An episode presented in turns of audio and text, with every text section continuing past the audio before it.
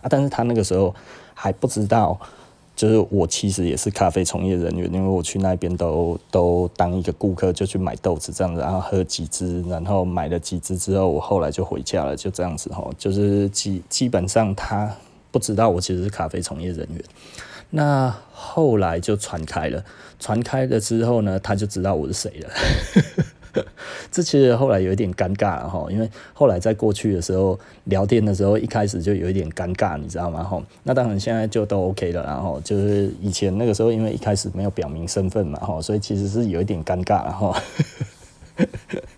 我觉得这个东西就很有趣，然后那后来 OK 就就这样子嘛，哈，那这个大概就是我们就从那个时候就开始在做咖啡这一件事情。那很多人那个时候其实也跟我们讲说，哎，可以开课了，然后开课就是呃咖啡 review 可以。可以开课，然后就说开课好像可以让人家拿九十分以上的哈，还是拿九十几分呢？我忘记他跟我讲九十几分，反正不是不是辅导到九十五分，然后大概两万块钱有人要上。他说其实你可以开课程了，我说干。然后我那个时候就跟那个那个谁小厨神讲哈，我说哈那个守网这件事情还是要保密一下哈，尽量不要让人家知道我们是怎么红的。那后来结果因为我一开始我就已经跟那个天乱飞仙讲我是怎么红的，所以呢很快的全台湾都知道我是手网红的。哇，这个真的实在是传的之快，然后传的飞快哈，就是。有有一个人已经预先知道了这样子，然后呢，当大家在问的时候，就突然瞬间全台湾都知道我是手网拿九十五分。其实我的教我喝咖啡的那一个老师呢，就是我的朋友的爸爸，他也是手网了。老实说，他也是手网，但是他没有教我，因为他本来只要卖我豆子而已，我也没有看过他的手网长什么样子。所以我们其实都是去呃日本，然后去去找。然后找到了我们自己觉得 OK 的，回来试试看这样子的，所以我们其实也不知道我们的老师是用什么样子的的手网哈，那到底要怎么怎么甩怎么弄，其实根本呃都没有人教哈，那网络上面看到的全部是错误的。网络上哦，你说你 YouTube 看到哦，他怎么教你用手网那个东西，基本上都是失败的。然后，那呃，手网的原理其实到后来我们就运用到我们怎么样去挑那个那个红豆机哦。那所以其实我是用手网的概概念去找红豆机的。那所以呢，用这个概念去找红豆机来说的话，其实我我我目前用的其实是台湾做的。那我。之前只有接触过两三家而已，其他的两三家我都觉得不满意。就这一这一个，我跟那个老板聊过之后，我觉得这一台就是我要的了。然后我这样子就买了哈。买了之后，其实因为我其实是去年的三月份机子才进来哈。那我第一次去试烘好像是二月十四号，因为就是情人节嘛哈。第一次去试烘哦，因为我我觉得我当初看到它的那个机器的时候，我就觉得这个实在是可以模拟我的手网的感觉哦。所以很多人要跑曲线啊什么那些，其实我没有在跑曲线的哈。所以这这一点可能跟很多的人不一样了哈。所以我的咖啡目前在烘的方式呢，基本上呢还是跟我在用手网的时候一样。所以我要闻味道，看那个豆子的颜色。那但是因为用烘豆机来讲的话，基本上比较闻不到味道。但是呢，嗯，我们还是可以感受得到，因为我已经看太久了，你知道？我那个看了上千锅了吧？哦，你要知道我大概烘了两年多哈，两年多有的时候卯起来烘，有的时候一天是烘了五六锅到十，我最多好像烘十二锅。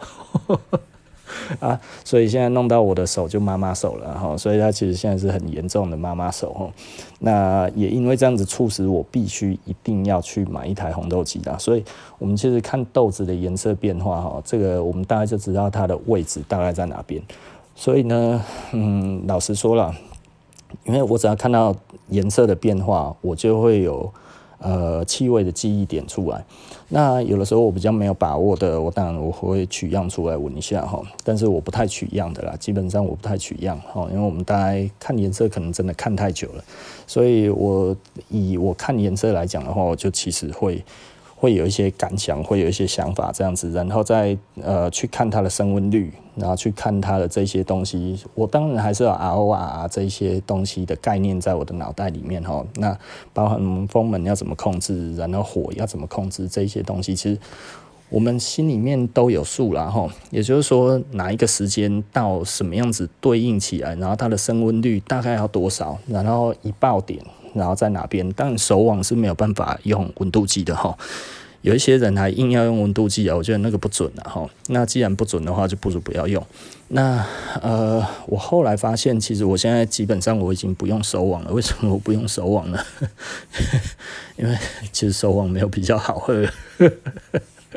我现在用那个烘豆机，我觉得。好喝太多了 哦，所以现在要叫我回去弄手网这件事情，我只烘一种豆子，我要弄手网，那就是竞标豆。为什么？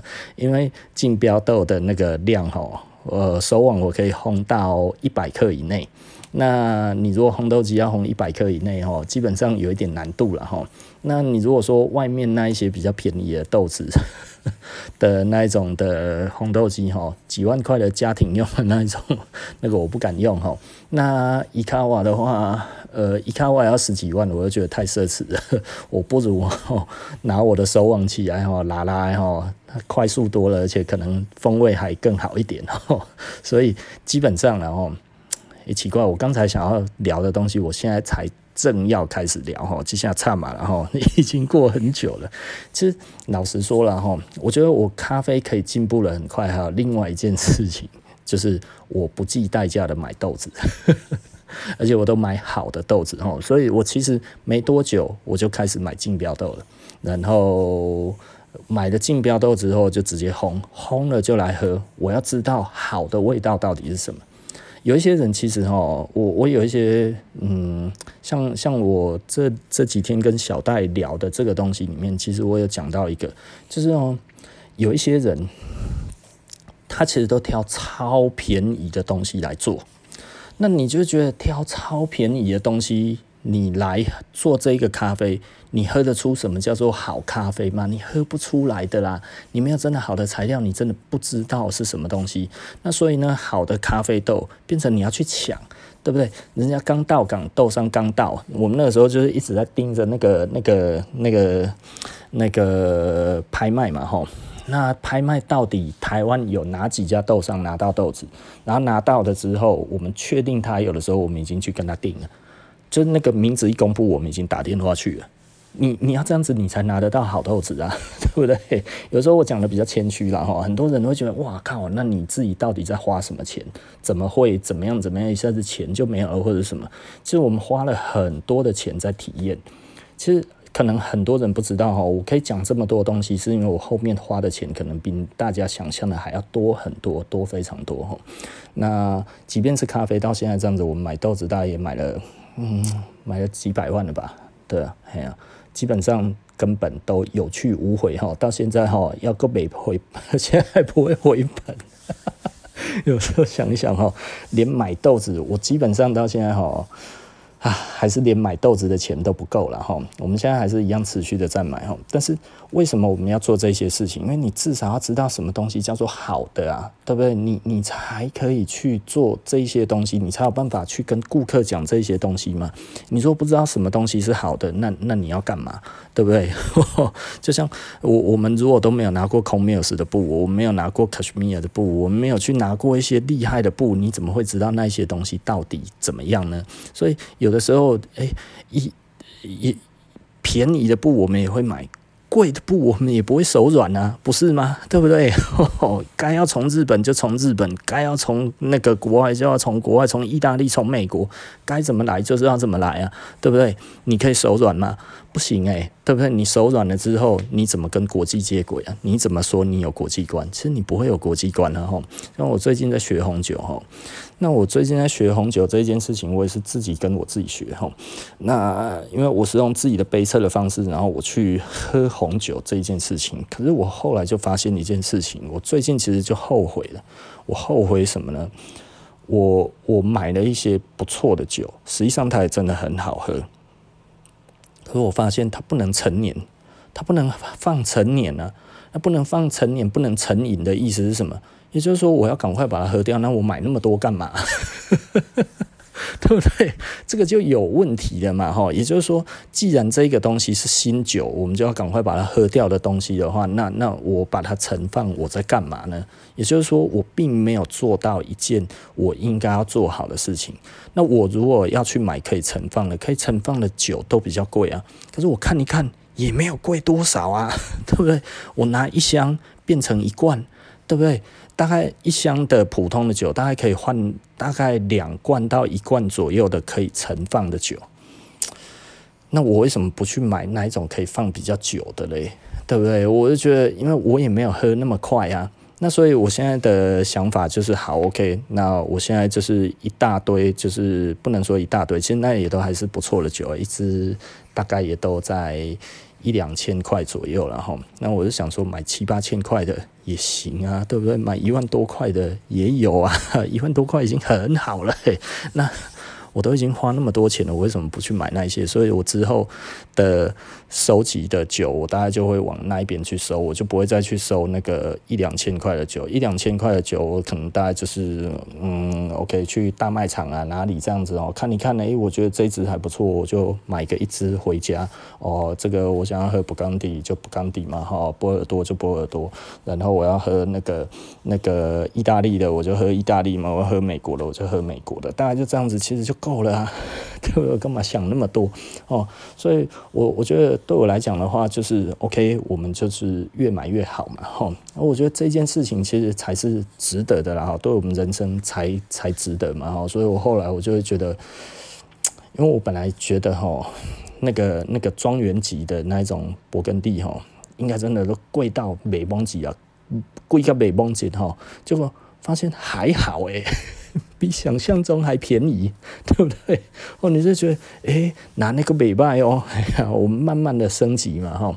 那如果我们买到了还不错的庄园，还不错的年份，还不错的那个，说明它会它会增值嘛。那它增值的过程当中，我们可能还可以拿这支酒去换到更好的酒，也说不定哎。当然，这个其实都是想太好了，然后，但是某方面而言的话，我觉得，诶。至少我们拿出来，我们在喝的东西没有说哦都很寒酸嘛哈。当然，实际上酒来说的话，因为我后来真的喝了几支，然后因为我刚开始我觉得都有买，然后我有去大卖场买，因为很多人就会觉得卖场里面的其实就可以了吼。那实际上我去买了之后，会发现哎，卖场的很多支都很好喝哎，可是我就跟那个交叉喝那个好一点的哦，喝那个几百块的跟两三千块的。交叉喝一下，诶、那个真的风味实在是差太多了，然后我就觉得哇，这个 真的是有差啦，哈，所以我就会觉得，那我干嘛要死守的这一块哈？就像我那个时候，我们自己去喝，我我我自己老实说，我很喜欢喝竞标豆，我咖啡的那个，我我自己的竞标豆非常非常多了哈。那我有一阵子就会烘一些起来，然后就会那一阵子就会常喝。那呃，竞标豆，因为我们有保存的方式，所以其实老实说，我们很多豆子都已经放两三年了齁。那新的其实我也会买，那旧的其实我也还是一样会买哈。呃，不是啊，旧的我还是一样有在烘。那我们自己保存的还不错，所以呢，喝起来基本上都没有变味。那呃，所以我这一点我就觉得还蛮开心的齁，因为我们其实一直都在都都能喝得到好咖啡啊。想要喝咖喝喝好的咖啡，我们这边真的其实是蛮多的。然后，那嗯，我不知道该怎么说了哈。就是你如果没有办法品味到东西，品味到最好的话，基本上你很多钱都是白花的，对不对？也就是说，呃，你你知道，你不一定一定要喝到最好的。你不一定要吃到最好，你不一定要穿到最好，但是你有穿过，你有吃过，你有用过，我觉得这一点其实是，呃，我觉得它其实对你的人生里面其实都会很值得嘛，哈。就像我我一直想要喝的一支红酒就是 Roman County 嘛，对不对？这只现在好几百万呢。前几年我在问的时候，哈，一直要三十几万，我已经觉得，干了，我已经摸不起了，你知道吗？那个时候，其实老实说，那个时候心里面想的就是说，我操，一件一一件什么什么皮衣，你知道吗？心里面就在想，看他妈的，这个这个这这样你干没好哈？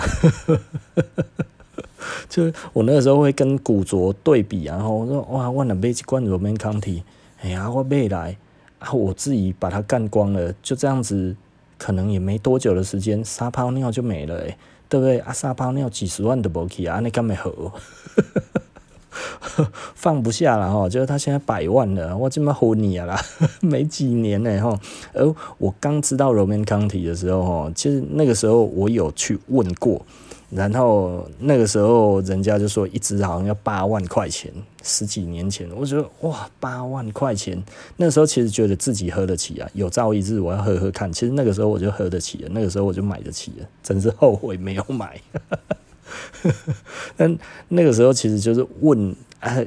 台湾其实真的有人进 Romanée-Conti 哦，真的有，而且拿得到、喝得到这样子啊。那个时候我又去日本问哈，我就觉得哎呀，日本有没有 Romanée-Conti？他说有，一支大概差不多呃，好像呃二三十万日币这样子哈。我就觉得哎，这个好像也真的可以。他们就说哈，可以就就哈，有一些地方可以喝一杯这样子哦，那大概只要花几万块，一一两万块，两万两三万块这样子，可以喝到一杯哈。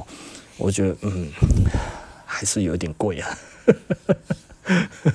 而且我那个时候不会喝哈，那个时候我也不会喝咖啡，也不会喝什么，所以那个时候如果我去喝，真的其实是浪费了哈。那所以呃，一直到这几年，我才真的觉得我一定要把这些东西都尝过。那因为呃，风味的东西哈，风味其实是一个很可怕的一个东西，它我觉得。到后来哈，你的身体产生记忆点的时候，它也其实跟买古着或者买跑车一样的意思哈。其实你心里面会有一个记忆点在，那个记忆点哈，我觉得其实是非常好的东西啊。它是一个记忆嘛哈，那它是一个记忆，你可以讲得出来的这一件事情，跟你拥有的其实是一样的意思，你知道吗？因为你如果失去记忆了，你想想看呢，你如果失去记忆哈。你你你拥有很多东西有意思吗？其实也没有意思，不是吗？所以记忆本来就是你最美好的东西了哈。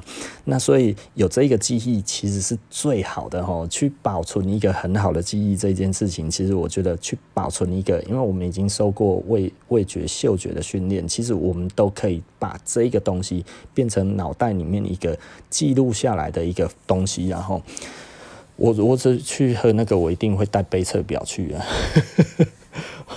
我相信，如果去酒商那边，他们有，他们一定也有杯测表，我一定会跟他要哈。那一张我一定要自己杯测起来，然后把它写起来，最后回家把它裱框起来。这这张就是我啉 Romanée-Conti 的成绩单呐。这样子才永远不会忘记嘛，吼，对不对？吼，好，OK 啦。那回来到咖啡，吼。咖啡其实老实说，我有喝过那个最好的 BOP 吼，二零一八年的 BOP，我现在还有，那而且也还有在喝吼。那现在店里面还有一杯份，有人想要的话也可以来喝喝看啊。现在应该是最好的试饮期吼。那再过该要什么时候？呃，我如果偶尔有空的话，我会再红了。我上次红一百克还是红八十克？我好像烘八十克而已哈，因为那个很贵啊，那一公斤要好几万了哈，所以。就就就不方便随时再烘了哈。那其他的还有很多很不错的咖啡，我手上也都还不都还有一定的数量在哈。那所以嗯，我觉得要喝好咖啡，我这边是嗯随时都有啦。但是今去年的伊索比亚实在是太多了，太多好东西了哈。沉迷于去年的伊索比亚哈，去年的伊索比亚实在是太好喝了。但那个那个一。二零二零年的伊索比亚真的是一个超好的年份啊！我觉得我从一七年哈喝到现在这样子哈，真的是去年的真的是最好的啊！如果你有去其他咖啡店哦，喝二零二零年产季的伊索比亚哈，然后喝起来很不好喝哦，那一家就不用再去了哈，因为连这么这么品质这么高的豆子哦，几乎所有的产区都很好喝诶，只有一个产区比较没有那么优而已，那就是西达莫比较没有那么好，但是已经很好了，还是比往年好哦。然后爷家都超好的，整个 Kuji Highland 好到一个爆炸，然后连那个那个那个哦，反正整个伊索比亚都非常非常的好了，非常非常的厉害，所以我我会觉得伊索比亚真的二零二零年是没有雷的，呵呵，无告后力没。那去，如果现在要去喝的话，就是去哦点一下这样子哦，就你就会觉得这家到底行不行哈？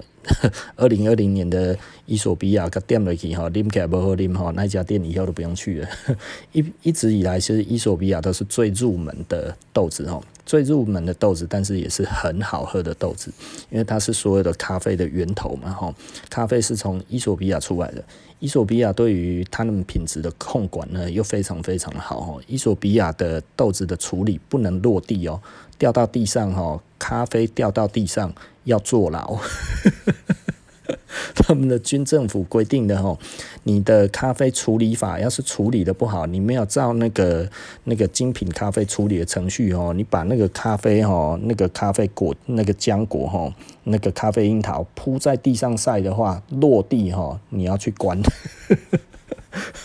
要被抓去关一个礼拜之类的这样子哈，那后来卢安达也有效法这一个做法，但是卢安达可能还是没有那么会种然后，因为实际上呃，伊索比亚其实我上次有跟一个呃客人聊天，他有去过非洲，然后他就讲了，他不知道在哪里，他好像在坦桑尼亚还是哪边哈，他说呃坦桑尼亚人其实呃根本就不喝咖啡，嗯，但是他们有在种咖啡。那所以很多的非洲国家其实是不喝咖啡的，那不喝咖啡也在种，那就种不出好东西来啦。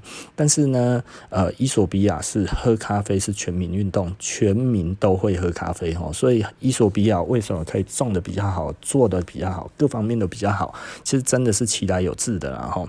那所以简单的来说哈，呃，它除了是咖啡的原生国哈，那它又是呃，基本上所有的。咖啡都跟它有关，包含 Geisha 艺妓啊什么这些，其实都跟它有关了哈。所以简单的来说哈，如果你要去一家咖啡店哈，啊，伊索比亚咖啡其实是老实说了哈，就真的其实是你最需要要马上要去，该要怎么讲？就是要去去享用的咖啡然后，尤其二零二零年的，所以很快产期就会结束了。因为实际上，呃，会保存咖啡的人并不多哈。那咖啡其实它是农产品啊，所以今年很好哈，明年通常就不太好。那是那个地哈要养个几年，因为它为什么会比较好呢？因为它的养分比较多嘛哈。它今年的养分比较多。然后气候比较适合生长的时候，它就会吸收更多的养分。然后隔年呢，它的土地就会比较贫瘠一点。那它比较贫瘠一点的话呢，其实品质就会比较差一点点。然后，所以二零二零年的伊索比亚非常非常的好，可能二零二一就不会太好了哦。所以我觉得这一点呢，我们。大概要有一个心理准备啦，不要觉得诶、欸，他们其实就一定都会一直一样的好。其实每一个产区、每一年份都会有所差异。今年喝到很好，通常隔年就会不太好。那很好的原因其实很简单，树长得好。长得漂亮，长得厉害，然后呢，整年无整年的那个那个天气适合生长，然后它长得就会又快又好，又大又肥，然后这个时候做出来的东西就非常的好，盛产一定是大产哈，所以呢，它的量也会很大，又好又大量。这个其实就是去年的伊索比亚的写照嘛，哈，几乎可以这么说，吼，大家都很多，那个豆子再来，哈，都很多，而且呢，并没有特别贵，很好喝，但是没有特别贵，真是太好了，哈。那所以我买了很多，那其实我要慢慢的、慢慢的这样子来慢慢释放出来，哈。所以呃，没办法，我觉得要再碰到像。二零二零年这么好的伊索比亚，应该其实有难度了哈，真的是有难度了。好，OK 啦，那今天布莱恩谈服装，我们就聊一聊咖啡嗯，把它做个结尾。那因为红豆机我真的不是很了解，虽然有人说想要听看看红豆机哈，但是因为红豆机我实在是不要讲了。叫我这种拿手网起家的人要来聊烘豆机，真的实在是有一点点头痛哈。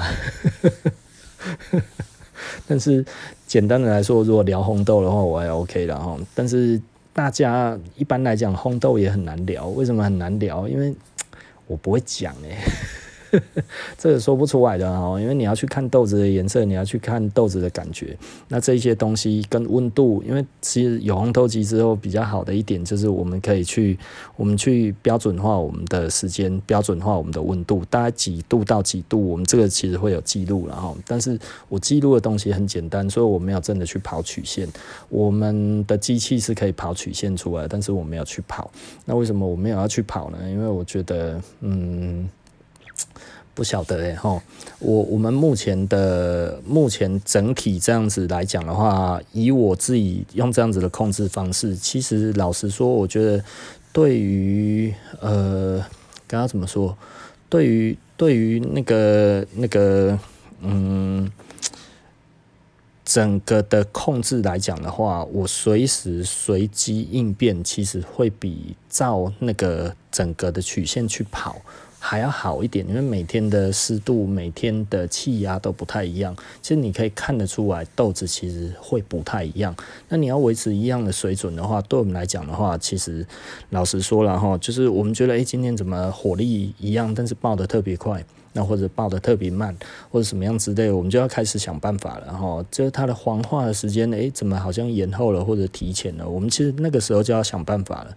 所以简单的来说，其实有很多的变因。我们一开始我们就必须要去思考这个东西，我们要如何去做这一些东西，对不对？我觉得这个其实才是比较有趣的一个做法。然后那好，OK 了。